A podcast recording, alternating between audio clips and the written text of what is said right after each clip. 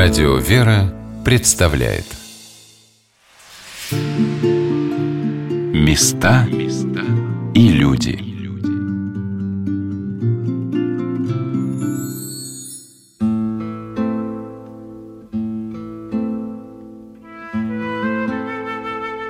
Вы когда-нибудь строили свой дом? Представляете себе, что это такое? Как подготавливается для него фундамент, завозятся материалы – Постепенно начинают расти на ваших глазах его стены, они украшаются окнами, возводится крыша. Вы радуетесь, как из ваших мечтаний и проектов созидается что-то новое для вас, уникальное. Вы вспоминаете, как искали строителей, сколько пришлось пережить волнений, сомнений, надежд и разочарований. И когда дом построен, вы понимаете, что это не у вас получилось построить дом. Это Господь даровал вам такую возможность, такое счастье, потому что своими силами это было бы и не одолеть. Здравствуйте, дорогие друзья, с вами Анна Шалагина. Сегодня мне хотелось бы начать свой рассказ об одном из самых красивых русских православных храмов Сергиево-Казанском кафедральном соборе города Курска с описания случая, происшедшего при его строительстве. В середине XVIII века на одной из центральных улиц города Курска сгорел деревянный храм, посвященный преподобному Сергию Радонежскому. На пепелище сгоревшей церкви была найдена одна, чудом не тронутая пожаром икона – Казанский образ Божьей Матери. Жители окрестных домов и улиц обратились к правящему архиерею. В 1752 году им был святитель Иосаф Белгородский за благословением на строительство нового двухэтажного храма. Святитель Иосаф лично осветил место построения храма и его закладку. Нижний предел был решено посвятить преподобному Сергию Радонежскому, а верхний – Казанской иконе Божьей Матери – Храм строился на средства купца Карпа Первышева, жителей города Курска. Подрядчиком стал купец Исидор Иванович Машнин. Он имел несколько кирпичных заводов, руководил строительством храма. Его супруга Агафья Фотиевна помогала ему. Во время строительства Сергиево-Казанского храма у них родился второй сын, которого назвали Прохором. И вот однажды Агафья вместе с семилетним отроком поднялась на строящуюся колокольню, мальчик перегнулся через перила и упал – что ожидала она увидеть, когда бежала вниз по ступеням, но на обломках кирпичей, строительных материалов, целый и невредимый стоял ее сын, Прохор, будущий великий святой русский, преподобный Серафим Саровский. Для меня знакомство с этим храмом началось там, где сейчас над местом падения преподобного Серафима возведена красивая сень.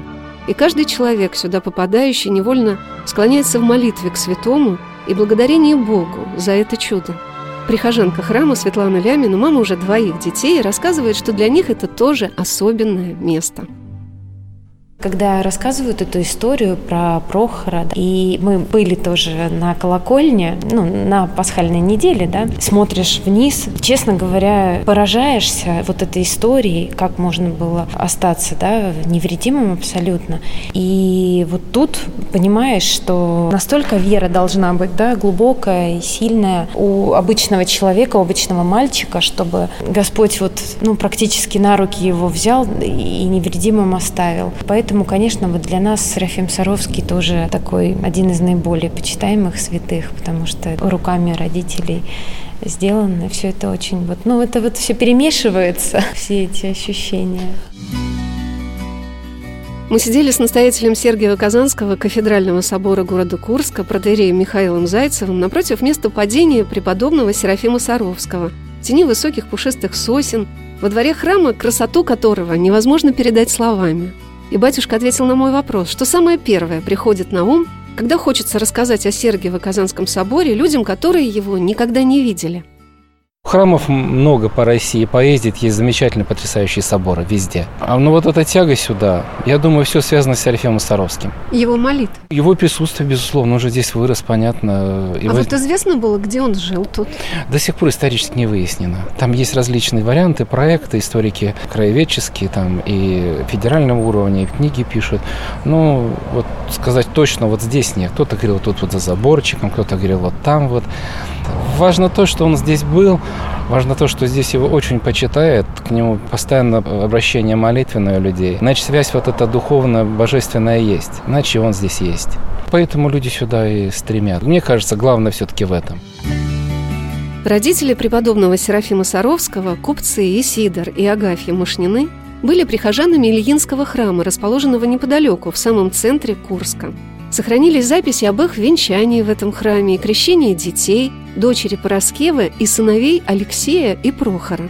Где были похоронены отец и мама преподобного Серафима, пока неизвестно.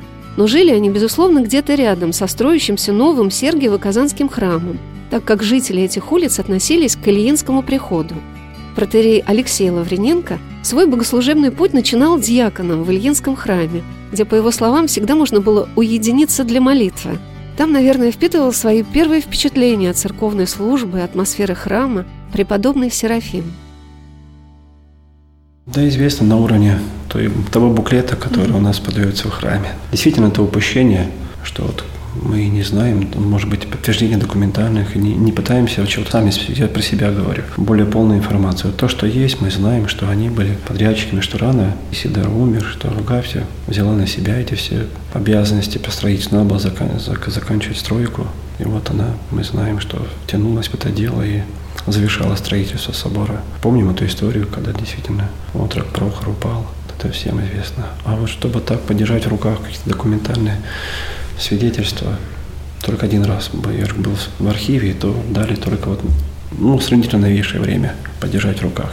Начало 20 века. Там имел счастье почитать, какие престолы были, какие храмы, ну, у нас в честь кого они были названы, какие священники служили. Было ли известно преподобному Серафиму Саровскому о том, с каким удивительным случаем связано строительство Сергиева-Казанского храма, сказать нельзя – может быть, главный вкладчик собора, купец Карп Первышев, держал это до окончания постройки в тайне. Так же, как он сжег все сметы по его строительству, чтобы не гордиться тем, какие капиталы были вложены в этот один из самых богатейших храмов своего времени. Но без сомнения юного Прохора не могло не восхищать то, какую церковь строили его родители. Потому что на глазах мальчика сначала был возведен нижний храм – а когда в 1760 году в возрасте 43 лет его отец Исидор отошел к Господу, строительство возглавила его мама Агафья. И, конечно, для семьи Мышниных это было дело всей жизни. Может быть, именно поэтому, несмотря на то, что Прохор уже получил благословение от старца Киева-Печерского монастыря Досифея на монашество, он еще несколько лет жил в Курске до окончания постройки храма и успел помолиться там, где трудами его родителей был создан один из шедевров храмового зодчества на Руси, воплотивший в себе всю силу любви и благодарности Богу.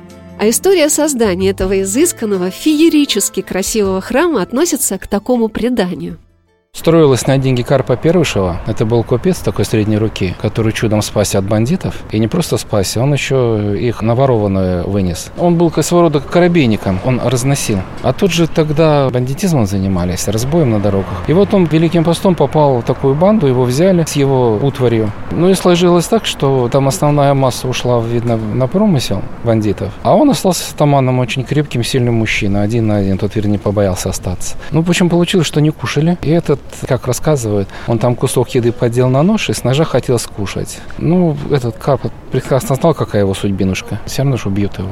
Ну, в общем, он по ножу ударил и тому в горло. И этот бандит умер, а никого не было. Он сложил всю поклажу на телегу, выехал, и на эти деньги был построен вот этот храм. Один из первых вопросов, который возникает при посещении этого храма, как, пусть даже сказочно разбогатевший курский купец в середине XVIII века строит храм, сравнимый с дворцами и резиденциями русских царей и цариц. Сергиево-Казанский собор строился одновременно с Зимним дворцом в Петербурге.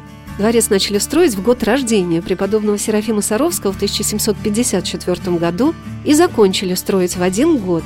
Нижний храм был освящен в 1762 Одно время и одно имя связано с возведением главного императорского дворца и Сергиево-Казанского храма – по преданию, его произнес, приехав в Курск, император Александр II.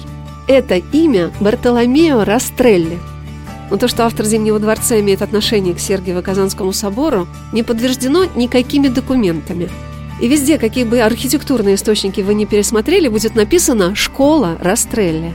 Ну как, без его участия или хотя бы кураторства над проектом в одни и те же годы создавался храм в Курске и дворец в Санкт-Петербурге? Это невозможно. Цифры говорят сами за себя. Вот такой незаконно рожденный красавец эпохи Растрелли. Даже главку собора архитекторы именуют Растреллерской. Ну, по эскизам расстреле мы знаем, да? Это... По эскизам? Ну, да, по его этим, да, по его, по эскизам. Ну, сколько мы знаем. Кто-то говорит, что сам приезжал, он сам этот расстреле, это все проектировал, делал. Но потом выяснилось, что нет, он, его ученики по эскизам, это все, по его чертежам это все делали. Но не он сам не, не приезжал. Вспоминая свое первое впечатление от Сергиева-Казанского собора, мне казалось, что примерно то же самое должны чувствовать все люди, приехавшие в Курск. Но получается, что нельзя доверять только чувствам. Впечатление должно в тебе утвердиться.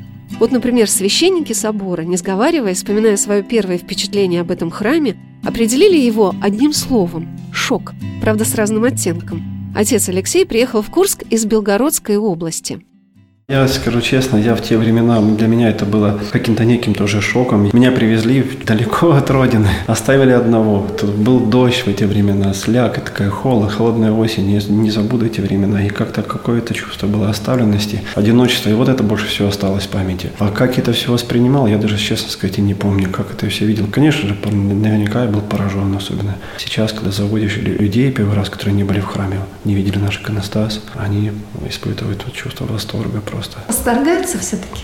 Ну, конечно. А что поражает больше всего людей? И величина, и масштабы, наверное, и такой позолоченный вид, наверное. А вот что сказал о своем первом впечатлении от Сергиево-Казанского собора настоятель храма, протерей Михаил Зайцев. Я на севере служил, в Якутии долго.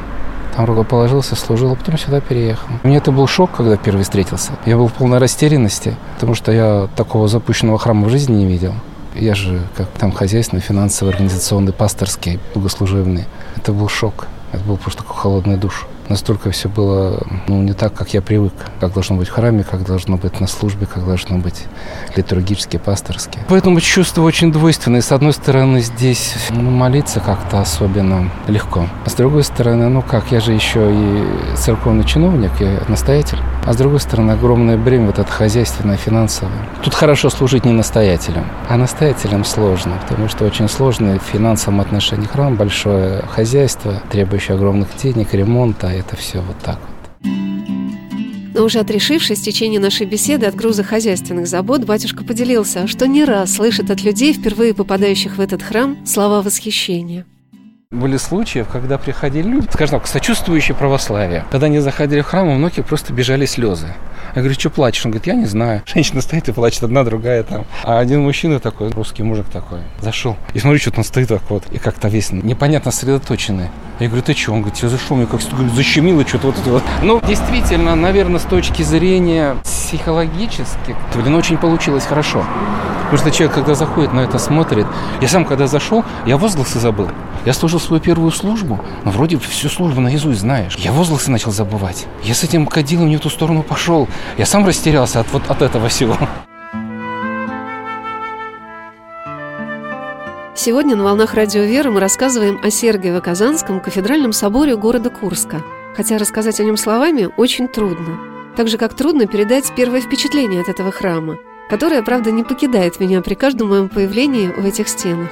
Эти впечатления особенные, и не только потому, что связаны с событиями моей жизни. Здесь, мне кажется, очень правильно выстраивается твое отношение к церкви и к Богу. Все в ней так красиво, что находиться здесь невероятно приятно и радостно, и в то же время все так устремлено ввысь, что ты невольно вытягиваешься в струнку, понимая, что Бог близко, рядом, но и недосягаемо высоко. Прихожанка храма Светлана Лямина рассказала о своих впечатлениях от этого храма. Но здесь для меня особенно все, потому что я... У нас есть рядом с домом, я живу в отдалении от этого храма, то есть я не где-то рядом живу, мы живем в другом вообще районе. Но мы ездим именно сюда, и понятное дело, что бывают ситуации, когда мы приходим в другой храм, но мы прихожане этого храма. Для нас здесь особенно все, потому что у нас здесь проходили все самые главные в жизни моменты, да, то есть наше венчание, крестины наших э, детей. Мы идем сюда как домой, ну, если можно так выразиться. Мы здесь действительно чувствуем себя вот в каком-то таком, в какой-то особой обстановке, в окружении. Даже я же, понятное дело, не всех людей знаю, кто сюда приходит, но такое ощущение, что мы приходим в семью. Ну, как не всех. Когда мы собирались в воскресной школой летом, вот выездная у нас была такая небольшая прогулка, у нас там, я не знаю, человек, может, 50, может быть, больше набралось только родителей, мне кажется, потому что вместе с детьми там, наверное, сотни человек будет. То есть это такая уже ну, не маленькая компания. Серыгово-казанское братья. Да, да. Мне очень понравилось, как батюшка Алексей поделился тем, каким он видит Сергиево-Казанский приход. Мне кажется, за нашим приходом будущее, потому что вы придите, попробуйте на вторую службу, позднюю службу воскресенья. Почему будущее? Потому что, я не знаю, как бы не потерять бы это все, не растерять этих детей. У нас только причастников детей, вот на 1 сентября было около 200 человек. Они только детишек, начиная с родного возраста и заканчивая подростками. И это такая потребность. И каждое воскресенье, в прошлое воскресенье тоже было много очень. Не просто разовая такая акция «Сходи в храм перед 1 сентября», накануне 1 сентября. Мне кажется, это, это вот, я не знаю почему, но очень в нашем приходе много детей. Молодой храм, молодой приход, молодая община. Мне кажется, так. Этим летом я присутствовала в Сергиево-Казанском соборе на всеночном бдении накануне празднования Казанской иконы Божьей Матери. Меня удивило, какой долгой была проповедь настоятеля, как внимательно все прихожане, а храм был полон, теснившись к алтарю, слушали слова священника. Отец Михаил рассказал, что по-настоящему процесс воцерковления человека может начаться для него через многие годы, после того, как он стал ходить на службы в храм. Но именно к этому врастанию в жизнь церкви все мы и призваны. Для меня вот такой показатель, это очень важно. Я вспоминаю случаи, когда выходишь, вот Пасха, да, когда вот царские врата открываются. Бывало, зачастую уже в храме стоял запах винного перегара люди уже газанули, и они пришли на службу. И, понятно, шум стоит. А сейчас мне так нравится у нас в соборе, когда порой уже, сейчас уже не оглядываясь, какое-то время вдруг открывается, думаю, что никого нет, что ли? Идеальная тишина. На самом деле, это во многих епархиях, которых вот за последние годы, где был взят хороший такой крен в сторону пасторства, литургики, я вот езжу с священниками другими разговариваю. Где есть добрая воля, это обязательно происходит. Это ведь не только беда вот Курской епархии, это беда целой нашей РПЦ. Что у нас 90-е годы? Как сказал один человек, мы обрушились в церковь. Ходили, ходили, там провалились. Что, что делать? Понятно, поначалу все жили формой. Сейчас эта форма потихоньку переходит в содержание. Те, кто хотел играться в форму, вообще церковь оставили. Кто-то действительно форму заменил содержанием, а кто-то не просто содержанием, а уже осознанной, радостной жизнью пред Богом, с которым он и плачет, и радуется, и делится. Поэтому происходит, наверное, то, что происходит во всей церкви, как мне кажется. Это врастание в историческое православие евангельское. Вот это очень важно. Это вот механика, которая, ну, почитаю вон исторические документы, дневники о наших святителей, это уже Игнатия Бринчанина, которые приезжали на кафедру в Свете Южно, что там творилось. Афана Затворник.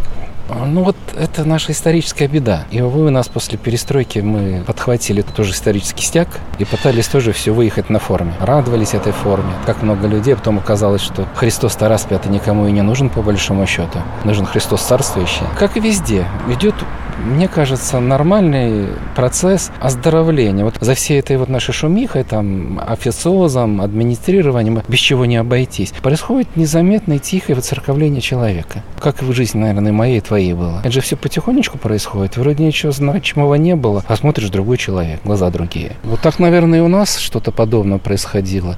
Как раз я в это вот и попал в эти годы, когда все-таки люди начали понимать, что нельзя просто ходить и читать заламинированные грехи наверное, и чувствовали, что это не работает. Читая, читая, радость это все меньше и меньше. Потом постепенно вот это все переначалось. Батюшка сравнил этот период жизни своего прихода с преображением из несмышленного гадкого утенка в прекрасного лебедя. Когда подходит человек, молодая женщина, и спокойно говорит, которую я раньше никогда не видел. Он говорит, можно спросить? Ну, конечно. Он говорит, вот мне осталось жить, говорит, наверное, месяца три. Врачи диагноз поставили. Он говорит, что мне сделать, чтобы уйти отсюда и оказаться с Богом? Молодой человек, который жить и жить. Как обычно реагируют люди, даже церковные? Паника, суета. Что сделать, чтобы сохранить здоровье? А это совершенно спокойно. Что мне сделать, чтобы вечность, ну, своими словами, оказаться со Христом? Прям учишься, вот встречаешься с такими людьми, учишься. Вот этому радуешься. Не всему остальному, внешнему. Внешнее мало чего стоит. Сколько было в Курских храмах, сколько их осталось. По России сколько было. Внешне мало чего стоит. Вообще мало. Без человека оно ничего не стоит. А вот такие люди, вот они, наверное, являются хранителями всего этого. Может, поэтому собор этот сохранился. Что было какое-то количество людей, которые любили его, молились за него. Я, насколько знаю, те храмы, в которых находилось 3-4-5 человек, которые активно его защищали. Их не взорвали, не разрушили. Не так давно был в Саках, в Крыму, там есть Илинский храм. Я его историю почитал. А оказывается, было постановление уже уничтожения. Уже там подъехали солдаты, все. Вышли пять человек.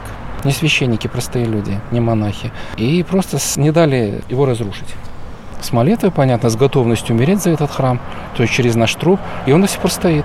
Вот, может быть, с этим собором такое произошло, мы этих героев и не знаем. Иначе бы не выстоял. Вот такое вот бельмо на глазу у безбожной власти, а в Курске была вот безбожная власть.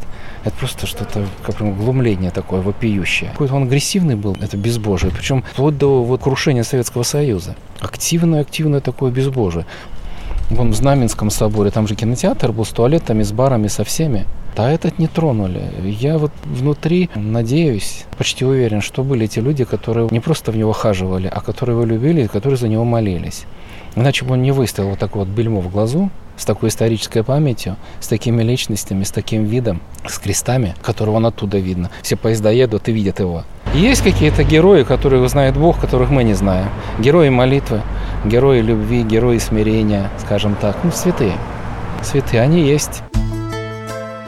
В январе 1933 года городской совет рабочих, крестьянских и красноармейских депутатов постановил расторгнуть договор Сергиево-Казанской общины об аренде церковных зданий. Было принято решение уничтожить собор. Однако усилиями художников Лихина и Шуклина храм удалось сохранить. Он был закрыт. На втором этаже была устроена областная картинная галерея, а на первом – художественная студия – во время немецкой оккупации, которая началась 3 ноября 1941 года и длилась до 8 февраля 1943, немцами были найдены спрятанные в подвале собора картины западноевропейских и русских мастеров, которые не успели вывести в эвакуацию. Но иконостас верхнего храма фашисты не обнаружили. Это, конечно, чудо. Протерей Алексей Лаврененко рассказал, насколько ценным представлялся Сергиево-Казанский собор немцам – что даже был отдан приказ его не бомбить. Тут много очень историй, связанных с нашим храмом, время оккупации тоже. Вот тоже слышишь, краем муха, когда водят. И сомневаться в этих данных нету повода, потому что историки водят. Это ж не я выдумал, а известные люди водят известных людей и рассказывают такие вот истории, как во время немецкой оккупации, как спрятали наш иконостас, который был на втором этаже. Где это исторические данные доказательства, я не знаю. Но я верю, принимаю, что был спрятан, построен ложный иконостас. А бы разобрали бы по кусочкам это в Германии. А сейчас он до сих пор красуется. Как рассказывали, опять-таки, что сам Гитлер, зная о этом храме, жемчужине да, нашей области, он дал такую команду не, не бомбить собор, а в качестве приза, бонуса своему генералу, захватившему Курск, обещал это в качестве дворца.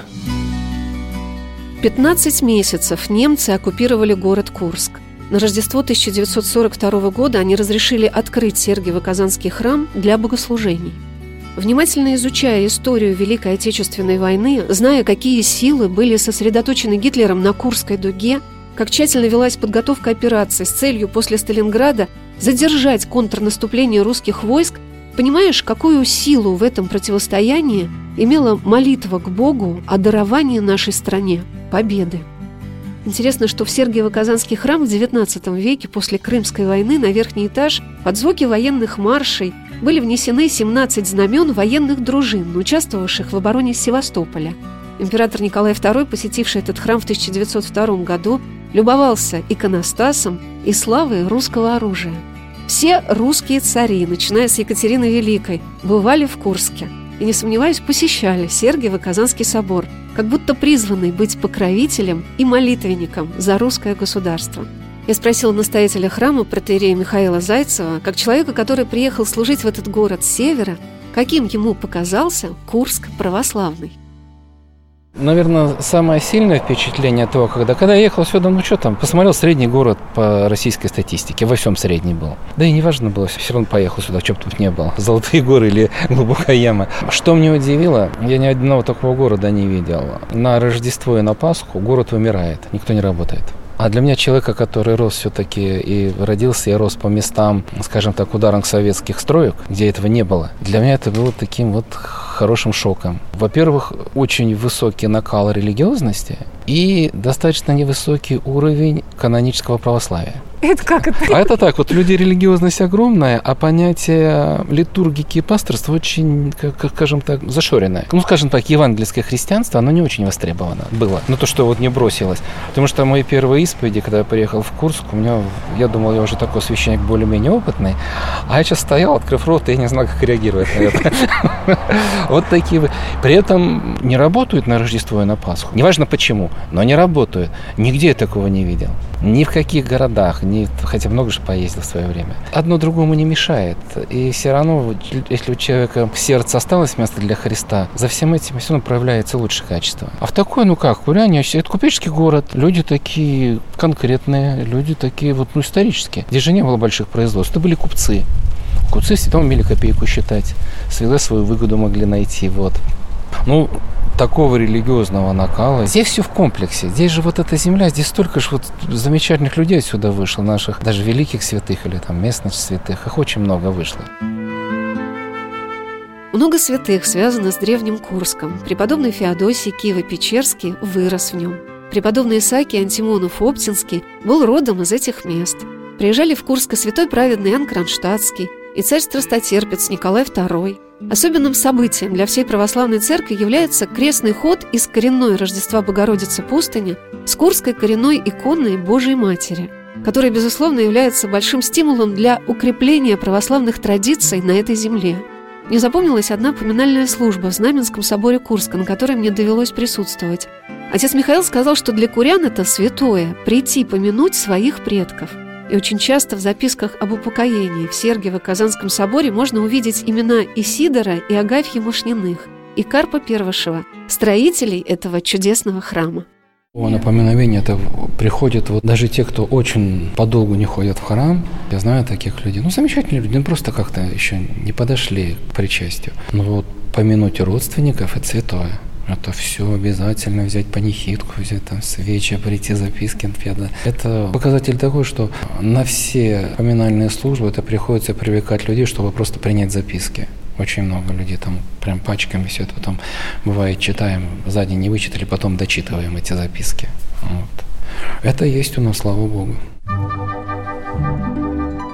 А мы оказались в этот раз в Сергиево-Казанском соборе на вечерней будничной службе – но что замечательно, после каждого богослужения в этом храме совершается панихида, где поминают и храмостроителей, и защитников города, и всех православных христиан. Через несколько минут мы вернемся под своды Сергиева-Казанского кафедрального собора города Курска, чтобы наконец-то перешагнуть с вами порог этой жемчужины русского храмового зодчества, украшения Курской земли, подарка и сокровища Русской Православной Церкви. О блаженном успении, вечный покой, подашь, Господи, душам всем везде поминаемым, и сотвори им вечную память.